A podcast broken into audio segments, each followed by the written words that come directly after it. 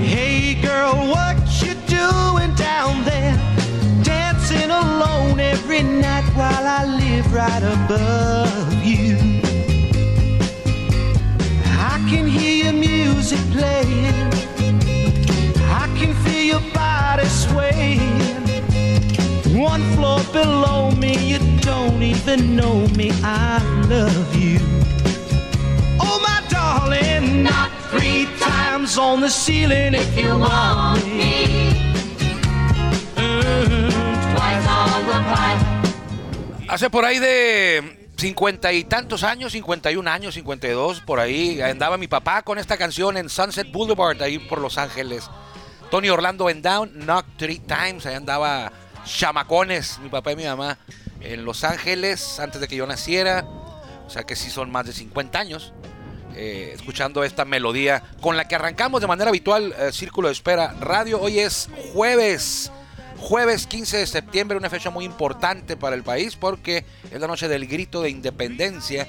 Eh, mañana 16 de septiembre se conmemora la independencia y en el caso de los toros, pues es el primer aniversario del segundo campeonato porque hace un año, a esta hora hace un año, estábamos eh, por iniciar, a horas de iniciar el séptimo juego de la Serie del Rey, donde los toros completarían una remontada histórica viniendo de abajo, 3-0 para ganar la serie, o 0-3 para ganar la serie, 4-3 eh, a los Leones de Yucatán, que ahora los Leones otra vez están en la Serie del Rey, los toros quedaron fuera en la serie de campeonato. Vamos a hablar de eso y de mucho más hoy aquí en Círculo Espera. Estamos transmitiendo en vivo a través de nuestro podcast en Spotify, Círculo Espera Radio, y también en la radio, en la número uno, en Tijuana 104.9.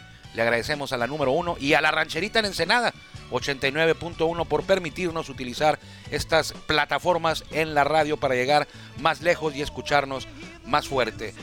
Vámonos con la mejor voz de un estadio de béisbol en México para arrancar de una vez con la introducción. Me refiero a Jorge Niebla, el Caifán. Él es el encargado todos los días de abrir la puerta de este espacio. Bienvenidos. Oh, my darling, not three times on the ceiling if you want me. Whoa, twice on the pipe. If the answer is no. I love you, I love Ya estamos en el círculo de espera. Acompáñanos a tomar turno y hablar de béisbol con un toque relajado. Aquí empieza Círculo de Espera. De espera. Muchas gracias a Jorge Niebla, el Caifán, pero principalmente muchas gracias a usted por permitirnos a nosotros que lo acompañemos hoy a hablar de béisbol en este 15 de septiembre de conmemoraciones, Día del Grito, aniversario número uno de los Toros del segundo campeonato que ganaron en 2021. Eh, había otro más por ahí eh, que se me cumpleaños el Estadio Revolución y ayer Juan Ángel Ávila que está aquí con nosotros. eh, buenas tardes Juan. ¿Qué tal? Buenas tardes, saludos. decía, con, recordaba, tiene una memoria privilegiada Juan Ángel, porque hoy a lo mejor todos nos acordamos porque ya salió en redes y todo, pero Juan desde ayer decía, mañana se cumple 42 años del debut de Fernando Valenzuela, Sí, así es. un 15 de septiembre, el más Sí. grande ícono de los beisbolistas mexicanos. Medio oscurón, ¿no? Porque como fue relevo y, y en el caso de eh, Valenzuela, la explosión viene en abril del 81. Recordamos más ese abril del 81 que el septiembre del 80. Sí. Pero fue en Atlanta. Que por cierto, Atlanta era un equipo que le daba problemas a Fernando. Que le dio, ¿verdad? Atlanta y los gigantes. Sí, eran Yo aquellos recuerdo. bravos de, de, de Dale Murphy todavía, Glenn ¿no? Hubbard, Glenn, eh, Bob Dale Horner. Murphy, Bob Horner, el Sí. toro Bob Horner, que Sí. se fue a Japón y volvió. Así es. Una historia muy extraña la de Es- Bob ese Horner. Bob Horner me gustaría haberlo tenido de amigo cuando íbamos a- cuando- para ir así a bares a pelearnos. Ándale, sí. Ah, de ese tipo, Bueno, ¿no? Pueden ver en YouTube, quizás la bronca más grande en la historia de los padres de San Diego fue en el 84 contra Atlanta.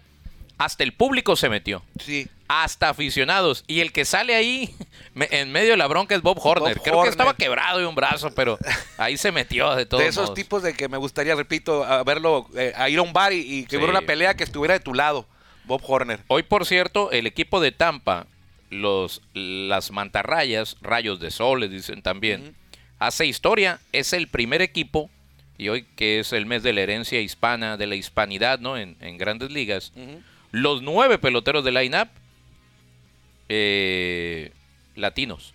Los nueve. Los nueve, sí. Ni un estadounidense. No. Eh, Yandy Díaz, Arozarena, Sí, cubano. Franco Ramírez, el colombiano, Margot Peralta Paredes, Pinto, el catcher, y José Siri, el centerfield. Mm, Les faltó Aranda nomás. Los nueve, sí. Aranda en la banca. ¿Quién va a pichar? Ese sí va a ser estadounidense, ¿no? McClanahan, es el único. Shane McClanahan, el único. Pero todos, lati Latino. todos de latinos. Nunca se había visto eso. Nunca. Pero andaban cerca, ¿no? Ya son demasiados latinos. Sí. sí. Imagínate que hubiera tope de extranjeros allá, ¿no? Como aquí. Uh, sí, no, no.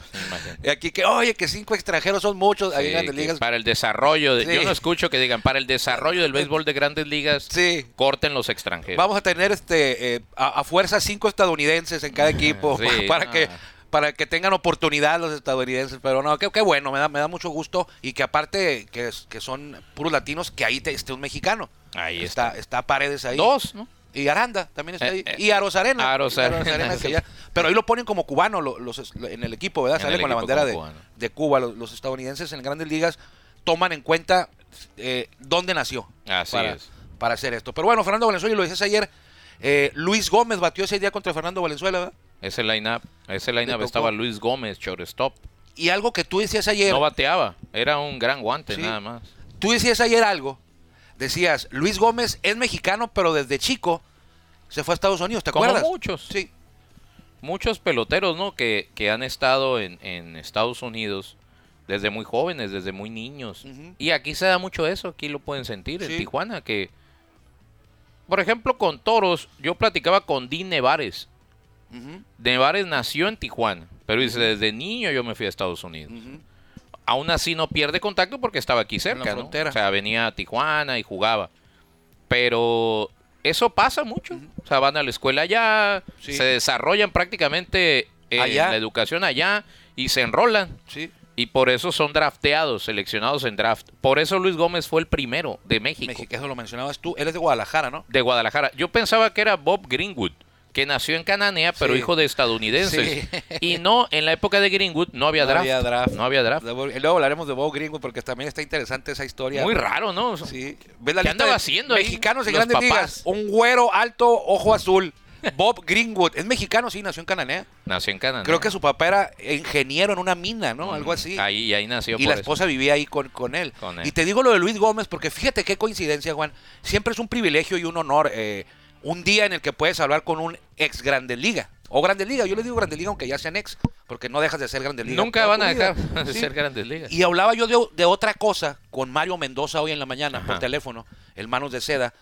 Me acuerdo siempre de mi papá que desde chico yo sabía que había alguien que le decían el Manos de Seda. No sé ni quién era, pero mi papá lo, lo mencionaba. igual que el huevo. Y estábamos hablando del día que él lanzó. Sí. Es uno de los cinco mexicanos que han lanzado. Y no sé, no me acuerdo, tendría que oír el, el audio, que lo, mañana se lo vamos a compartir el lunes. Sacó a relucir el tema de Luis Gómez. Ajá. Y dije, qué coincidencia. Yo pensé, no le dije a Mario. Ayer Juan me lo dice en el programa y hoy estoy hablando de Mario Mendo- con Mario Mendoza de otra cosa y se refirió a lo mismo. Dijo, no, Luis Gómez. Y, y dijo, ah, bueno, dice, pero Luis Gómez pues era casi, casi estadounidense. Porque él nació en Guadalajara, dice, pero desde, él dijo, desde los dos, tres o cuatro años ya estaba allá. En Los y Ángeles. me quedé pensando, que se, se hablaron Juan y Mario para ayer o qué. es que era eso. Lees Sí. la biografía, la curiosidad, ¿no? De bueno, ¿y dónde estaba este señor? Y eso pasó, Sí, que muy pequeño estaba allá. Por ejemplo, Procopio Herrera. Procopio Herrera que jugó golf, además de ser pelotero, pitcher. y le decían Bobby en Estados Unidos. Sí, Bobby Herrera. Y nació en Laredo. Entonces Laredo. seguramente él habrá ido a Estados Unidos a estudiar o algo en Nació Nuevo Laredo. En Nuevo Laredo nació, sí. en Nuevo Laredo. Entonces, eh, pero no había draft. Por eso es Luis Gómez. Luis Gómez. El draft regla 4. Todos decimos, ah, el draft regla 5. Ya sabemos cuál es. El 4 es el de la escuela. Ese, el año 65 empezó porque pues siempre los Yankees, los Dodgers acaparaban por los gigantes. Y los demás se quedaban pues con lo que sobraba. Y empezó ese draft. Y el primero que sale es Rick Monday. Él es el, El un primer- número uno de la historia. De la historia del draft, en la historia del draft, Rick Monday, 1965. Atléticos de Kansas City. de Kansas City. Es Rick Monday, ahí está la y historia. en ese draft estuvo Luis Gómez, o años después. no, años después. Pero él fue el primer nacido en México, mexicano, Sí. que fue parte Pues de... que era- eran puro estadounidense, ¿no? En Sí. aquella época puro americano y, y de repente, ah, caray, este pues nació en México. Sí. Fue el primero.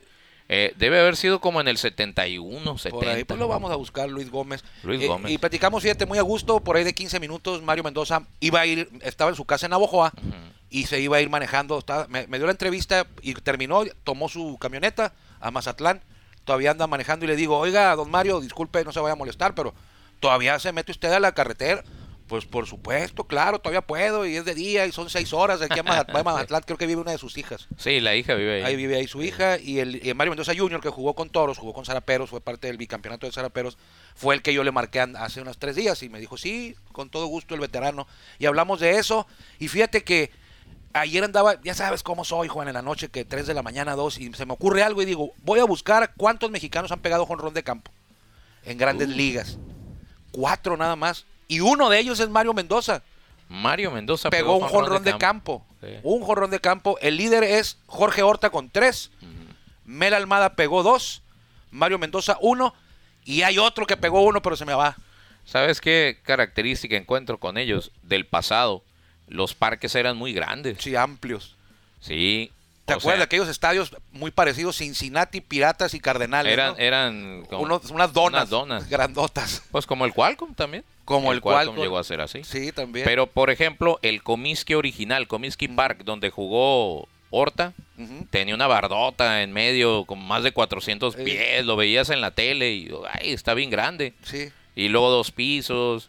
El de Detroit también dos pisos, Sí. muy raro ahí en su configuración. El de Cleveland muy lejos. Ese a nadie le gustaba. El de Cleveland no, y no iba la Nadie le gente gustaba, tampoco. Estaba muy feo. Muy feo. Los jugadores que... Porque todavía hay jugadores recién retirados. El que Huevo alcan- jugó ahí. Sí, Omar Vizquel jugó Omar ahí. Vizquel jugó y ahí. dice que era lo peor ese estadio. Sí. Y que cuando hacía frío, hacía frío ahí. Sí, en ese porque está pegado al lago y ese lago se congela. Lago ¿A ti no te tocó ir ya a ese? No, no, no, no, al Jacobs, Al Jacobs que está cerca de ese, del municipal. donde estaba, sí, cerca de donde estaba. ¿Sabes qué está ahí? El de los Browns, El de los cafés el de fútbol americano está ahí. Porque El, el de Cleveland, el de los indios, está pegado a la arena de los Cavaliers. De hecho, hay Ok. un tubo ahí que los conecta por cuando hace frío. Pues la gente para Pasa no andar en la ahí. calle se mete ahí. tipo como el de Detroit nuevo y el, y el de fútbol americano, los dos, ¿verdad? Que están... Ese, ese está, el de Detroit, el del Comérica está en el centro. Ujú. Creo que ese está un poco más separado, el Ford. el Ford Field. Field, donde juegan los Leones. Sí, el, el que estaba cerca era el de los el Tiger Stadium, cerca del Comérica. Ok, Ese sí. Donde está ahora el, el nuevo. Sí. El, o- el otro que está. El que sí está prácticamente donde estaba el anterior es el de Milwaukee. Los Brew, el Miller Park. El Comiskey nuevo está donde estaba el anterior, pero haz de cuenta, no lo construyeron exactamente ahí, sino pegado ahí, pues. Ok. Pegado. Donde yo creo que donde era el estacionamiento, lo hicieron estadio. Tipo el City Field y el Shea. Exacto. Y donde era el estadio, lo hicieron estacionamiento. Y el, Igual el Yankee- Yankees viejo y el Igualito. que están ahí, se veía que estaban Lo mismo, nomás dejan el home ahí para que vean dónde era y ese Y tipo en de esos cosas. parques se facilitaba a los viejos los jonrones de campo porque eran am- amplios. Y bueno, muy tiene que colaborar ahí el, el jardinero, ¿no? Que se lance y no la pueda atrapar y que la bola rebote. y- pero nada más son cuatro mexicanos con jonrón de campo. Y pues ahí una horita me llevó a hacer ese, ese, ese estadio, No, sacarla, está fácil. eh, para, para tener aquí el dato. Hablando de estadios, Juan, hoy cumple 90 años de inaugurado el Parque Revolución. El más viejo de, El de yo creo que de Torreón. todo México, ¿no? Que, que se mantiene activo. Sí. Ese estadio parece como, bueno, es multiusos, ¿no? Realmente ahorita lo vemos de béisbol De nada béisbol. más. Pero me dicen que ahí jugó la primera división. El, el- no era el Santos, eran los Diablos Los Blancos. Diablos Eran, Blancos. eran del otro equipo. Sí, exacto. o sea, de Santos ahora, antes eran, Diablos. Eran diablos. Y ahí jugaron. Y sí es cierto, porque el parque está. Circular. Si tú estás bateando, el dugout te queda lejísimos en ese parque. Los Circular completamente. lejísimos. Eh, a mí no me gusta mucho, se me hace muy incómodo como aficionado. Pero lo que sí me gusta es la fachada arte. Tiene arte, ¿cómo se llama ese arte? Antiguo. Deco, algo así de Sí. art deco.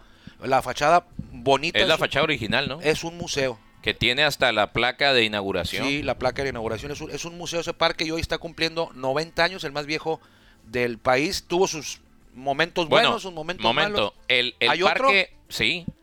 El estadio universitario de Culiacán, que todavía se mantiene en pie, tiene más de 100 años. Y esa fue casa de, bueno, que todavía está en activo para béisbol, El Revolución. el Revolución. Ahora el universitario es para fútbol. Ok. Curioso. Y ahí jugó la Liga de la Costa. El primer juego en la historia de la Liga de la Costa del Pacífico, 1945, fue en ese parque. Yo pensé que siempre había jugado en el Ángel Flores ahí. No, y, y el Ángel Flores es del año 48 y ese parque es del año 21, 22. El Ángel Flores sí lo construyeron donde está el nuevo, donde estaba el Sí, viejo, sí, el- el- exactamente. el Tomateros está donde estaba el otro. donde estaba el otro como si lo hubieran encimado por el jardín central. Ok. Eh, ahí sí es diferente. Haz de cuenta que ahí sí, eh, del estacionamiento en la esquina al jardín central. Ok. Se fueron del El otro nuevo. estadio. El nuevo, sí. O sea, Del estacionamiento a la esquina del Jardín Central fue donde, donde Sí. se, se agarraron. Ese sí está ahí, ahí eh, eh, encima del otro. Como el de Mazatlán, que es exactamente el mismo. Ese sí está en el mismo Ese lugar. sí, nada más. Realmente, nada más lo, lo Como que Lo casi- remodelaron. Sí, lo, lo hicieron. Quedó, quedó muy bonito también. Estamos hablando de estadios, porque estamos hablando con Mario Mendoza en la mañana. Y, y la verdad, repito, es un, un privilegio poder hablar con estos eh, La- ex. la- ahí está, mira. la fachada de- del universitario se mantiene, la antigua. ahí está. Es la de 1920. Se ve mejor que la Velardo Ahora L. es de, Rodríguez. es de Ahora fútbol. es de fútbol. Se ve mejor que la Velardo L. Rodríguez, ¿eh? No, el, sí. de, el de Guaymas, que ya no. Pero ahí se nota que era de béisbol. Sí, la forma de. La, la entrada. Como, la, como haz de cuenta que está viendo la fachada del Romo Chávez, ¿no? Sí, y se mantiene en pie ese estadio de, de Culiacán. Cumple 100, cumplió 100 años. Cumplió 100 años el, el estadio universitario. Ahí está. ¿Cuándo? El, 21. El domingo 20 28 de noviembre del 2000 O sea, 2021. este noviembre va a cumplir 101. 101. 101 102. ¿102? Sí, 102. En el 2021 cumplió. Sí, bueno, el- este noviembre 101. Este noviembre sí. 101. 101 años. Eh, y ahí comenzó a jugarse béisbol. No había liga. Era la- antes de la Liga de la Costa. Antes de la Liga. Cuando llegue la Liga de la Costa, ahí jugaron. Ese es el parque más antiguo donde se ha jugado béisbol en México. Y luego el Revolución. Y bueno, de los que están activos. Pero activo, el el Revolución. Revolución 90. 90. 90, va casi para 100. Sí. Hablando de, vamos a ver un poquito el tema de los estadios, pero bueno, vamos a, a irnos al estadio Cuculcán porque ayer se pudo jugar. Eh, parecía en la tarde que seguía la lluvia y que iba a meter las manos. Se pudo jugar, pero no sé tú, Juan, ganaron los Leones 6-1. Sí. Eh, estuvo aburridón, ¿no? Sobre todo si usted le va a Sultanes. Lo que pasa es que tiró un juegazo Sí. Henderson Álvarez, yo lo estuve viendo, un juegazo. 7-2 tercios, maniató al equipo de Monterrey y rapidito. Sí. No hubo una amenaza real de los sultanes No, contra él. No, No hubo nada. nada.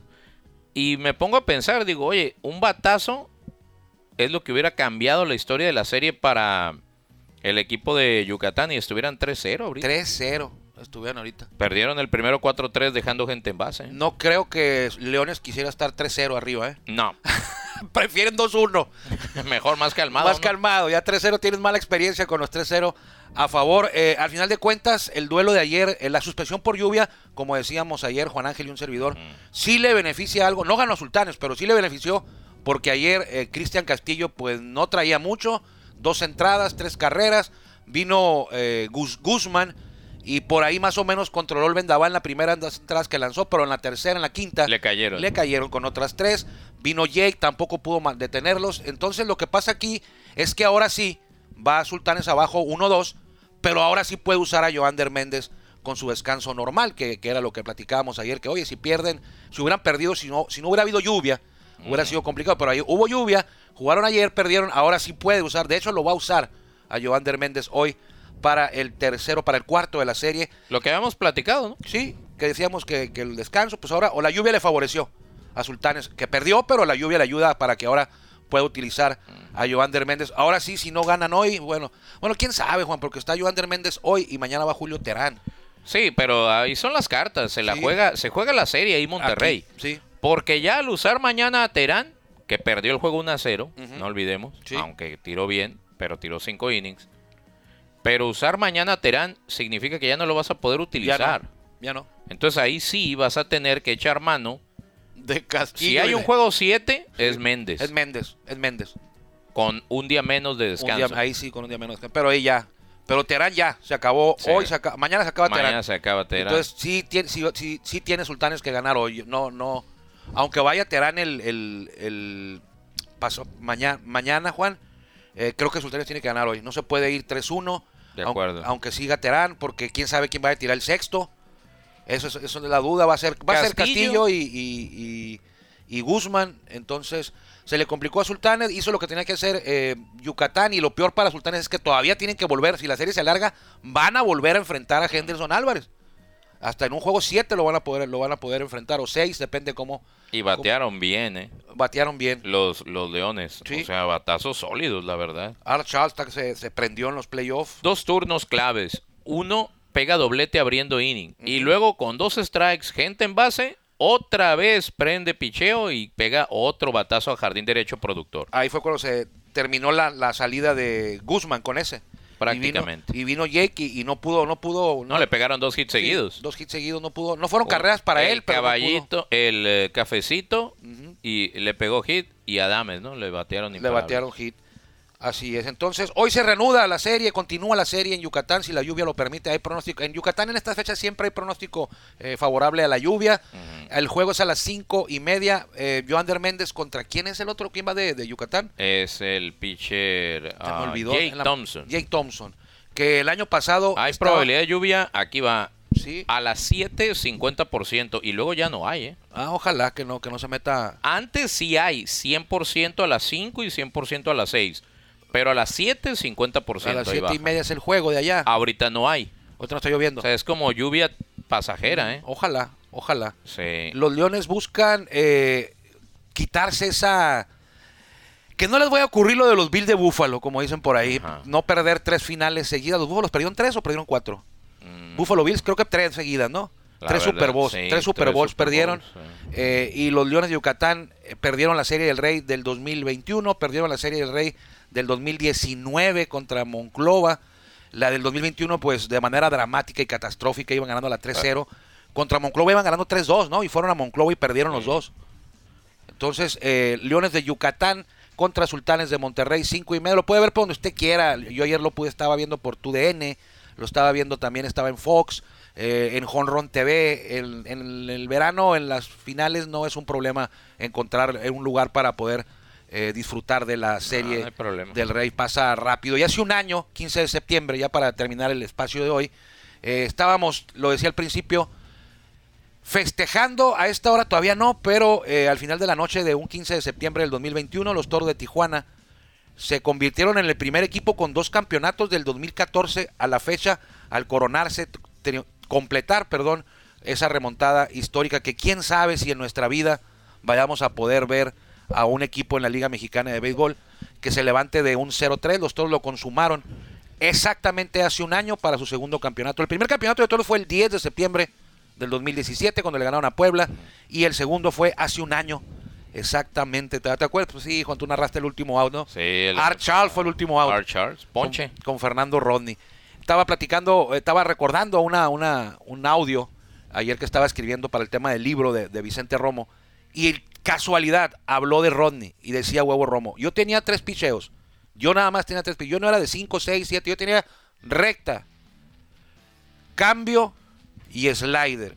Mi, mi, lo que me hacía fuerte a mí, decía, dijo Romo, es que yo los lanzaba de la misma manera, igualito, igualito Bajo la era misma con la misma curva, perdón, eh, slider, cambio y recta, igualito, mismo ángulo, y era muy controlado, dice, él mismo dice. Yo tenía un cambio muy bueno, en mi momento dice era el mejor, de los mejores cambios en México, el que yo tiraba, decía me dijo Huevo Romo, y me dice, pero aquí hay un tipo, dice, que se llama Fernando Rodney. Y tiene el cambio. Tiene un super cambio que jamás haya- había visto yo en ningún lado. ¿no? Lo del de Rodney. ¿No? No sé, dice, ya me explicó cómo lo tiraba el huevo. Me dice, yo lo tiraba así. Rodney lo tira así. ¿Cómo agarra la bola? Sí. Y dice, Esa es la gran ventaja pues de Rodney, ¿no? sí. Si yo tiraba un buen cambio, que me lo, que me lo apreciaban, que me lo, que me decían que era muy bueno y yo sabía que era muy Sí. bueno. Cuando vi el de Rodney, dice, ese, ese es un super cambio el que tenía Rodney. Por eso duró tanto tiempo en Grandes Ligas. Ese fue, como dices tú, el picheo que llevaba la comida a la mesa de la familia. De los Rodney. De los Rodney. Y vaya Ese- que llevó comida. ese cambio. Entonces, yo no sé, Juan, si tú escuchaste algo ya para terminar, eh, porque ya sabemos que Oliver Pérez se retira esta temporada, ya no va a venir a la Liga Mexicana de Béisbol, Pero Ronnie ha escuchado yo versiones, pero no he escuchado nada oficial. ¿Tú qué sabes? No, nada. Lo mismo, ¿verdad? Oficial, nada. Nada, sé que, que a nuestro Y él amigo... está activo en redes, ¿no? Sí, yo vi que a Edgar, le, le- Edgar dice que a él le comentó, en otro portalito por ahí he visto que dicen que ya Rodney no va a estar, que ya se retiró, pero de Rodney y del club yo no he escuchado No. que... Nada oficial. Pero nada. tampoco hemos escuchado nada en Dominicana de que vaya a jugar con alguien. Pues lo cambiaron de equipo, ¿no? Después de muchos años en el escogido cambió de equipo. Pero no sabemos, no sé si se vaya a quedar para los juegos Para estos, ¿verdad? de El ca- con causa. Sí, Con hay que causa. apoyar las Sí. causas nobles, el apoyo para la Fundación Castro Limón, el Tijuana. 24 aquí, sábado 24, Toros de Tijuana, Águilas de Mexicali, y el 23 en Mexicali, ¿no? En la. Fundación también allá. Mujeres que, mujeres que viven, ya están a la venta los boletos. Más que boletos y precios, es una aportación, es una donación que usted hará, porque todo lo recabado en esos dos días será íntegro. Todos los pesos y centavos que se junten en taquilla van a pasar a la Fundación Castro Limón. José Guadalupe Chávez e Isaac Rodríguez ya confirmaron que van a estar en el equipo. eh, y mañana seguramente van a, vamos a dar a conocer aquí en Toro de Tijuana más nombres para este duelo. También hay algo ahí, Juan, que no lo quiero adelantar, pero se lo voy a poner ahí poquito nada más. Poquito nada más. A lo mejor tú ya sabes. En noviembre, finales de octubre, principios de noviembre, creo yo que en Tijuana va a llevarse a cabo un, un, un evento de béisbol, algo así como de campeones. Si has escuchado así algo, ¿no? sí. No tenemos los detalles porque no se ha anunciado de manera oficial. La gente que lo organiza, que es de la, no sé si es de la Federación La Confederación.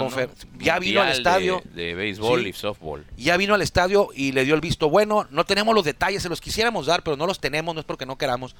Pero se avecina un torneo internacional en Tijuana. Hay que estar al pendientes Sí. eh, y van a participar los toros ahí. Vámonos, Juan. Vámonos, gracias. Saludos Armando y a todos también. Que le vaya muy bien.